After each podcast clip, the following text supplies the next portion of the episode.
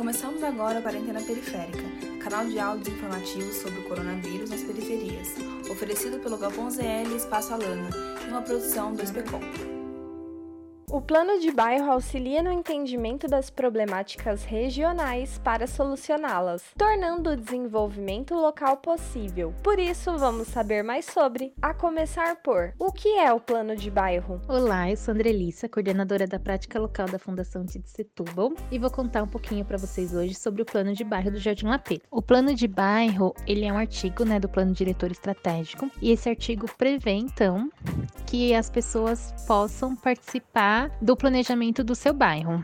A ideia do plano de bairro é você envolver o maior número de pessoas que você puder, para que as pessoas que vivem aquele território possam falar o que de fato vai fazer diferença, né, e vai desenvolver aquele local. Então, no plano de bairro do Jardim La Pena, a gente fez várias oficinas participativas é, em vários pontos do bairro, né, porque é importante a gente se organizar em lugares que as pessoas possam ir, né, então garantir que sejam que sejam lugares é, abertos, tipo bar, rua, espaços culturais, né? Lugares que as pessoas se sintam bem, que elas é, consigam, possam se expressar. Então a gente fez várias oficinas, uma para que as pessoas primeiro identificassem o que elas é, vem de positivo e negativo do bairro.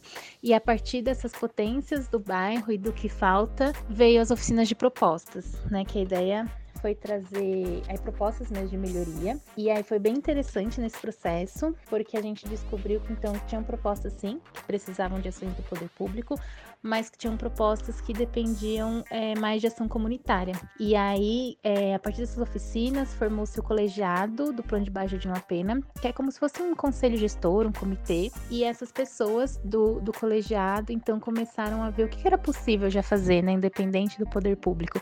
E várias ações começaram a ocorrer no bairro, como mutirão para reformar uma praça, é, mutirão para limpar a rua da escola, e fora as obras, sim, que também aconteceram a partir do poder público, como a obra de drenagem de uma rua do bairro, o ecoponto. Então, é, isso mostra o quanto a população unida, trazendo suas demandas de forma organizada, pode sim é, influenciar o poder público e impactar o seu território. Esse podcast é um produto da ação de comunicação sobre o coronavírus nas periferias, uma iniciativa da Fundação Tite Setúbal e Instituto Alana. Realização: Espaço Alana e Galpão ZL, com apoio da Sociedade Amigos do Jardim La Pena. Para recomendação de temas e dúvidas, pode mandar no WhatsApp do Galpão ZL no número 11 9 797 2392 ou no WhatsApp do Espaço Alana no número 11 9 856 0411. Acesse também as redes sociais do Espaço Alana e do Galpão ZL. E até o próximo Quarentena Periférica.